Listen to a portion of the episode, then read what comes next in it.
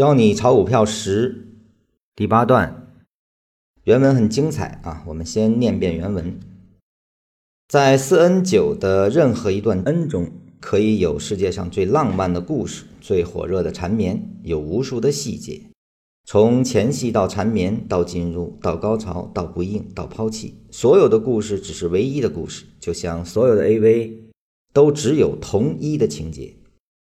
从下期开始，我们将仔细分析同一 AV 情节的每一个细节，让每一个细节深入你心，成为本能的反应，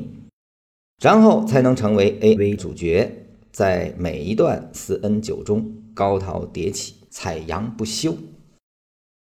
这段话呢，很多人读下来啊，这个觉得好像有点颜色啊。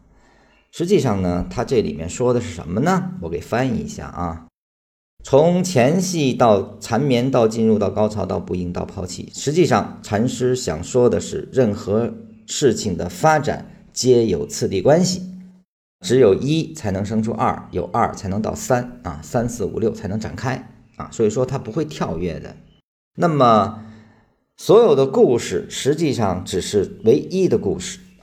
同一的情节什么意思？抽象思维啊，就像所有的走势的生长都是一模一样，是一个道理啊。也就是说，你能够了解走势是如何生长的，你可以解读世界上所有的 K 线图啊，因为都是同一的情节啊。那么，我需要给大家强调的是什么呢？就是你需要知道你的茶。虽然是当下的每一个茶，那也是基于前面的发生，而后目前所处阶段来去采取不同的对应啊，就像缠绵，也就是对应的盘整或者叫筑底的时候，那这个时候可能就是小级别操作，因为他们不会出现非常明显的快速的离开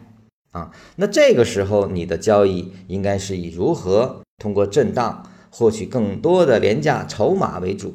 而后呢，当它开始发动啊，我们叫量价突破开始齐升的时候，这个时候你就不能够再用前面打短塌的方式来进行了啊，可能就要集中力量去观察它是否可以进入高潮。而进入高潮出现快速离开之后，那你需要关注的就是它如何筑顶，什么时候产生背驰现象，而后逐步退出。因为当它产生了弱的状态啊，那你就需要完全的放弃了啊，也就是说对应了走势的生住坏灭啊。每一个阶段你的运用的策略啊，或者说跟随的手段，实际上还是有区别的啊。那么从整个的。第十课来看啊，前面的几篇啊，更多的是我们应该以没有任何主观偏见下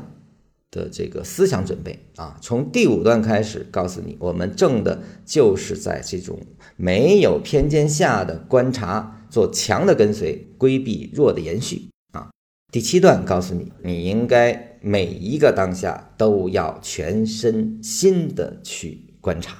啊。第八段告诉你，你的观察也需要次第展开啊，所以说他的整篇文章思维非常严谨啊，也非常吻合他的前戏缠绵进入高潮以及不应啊，就是也是完全的一个展开啊，所以说禅师是慈悲的啊，他是非常想把他所知所想如实的。非常希望每个人都能掌握下的一种呈现啊，不是故弄玄虚，只是希望能触发我们的更多的兴趣，能跟着禅师指出的路不断的走下去，让我们成为一种对市场的本能的反应。这个时候，你才可能在每一次的交易中都能够尽量的把握住那个高潮啊。因为不是每一个进入都可以高潮的啊，也要防止它随时的转变啊，这个就是我们要下的功夫所在。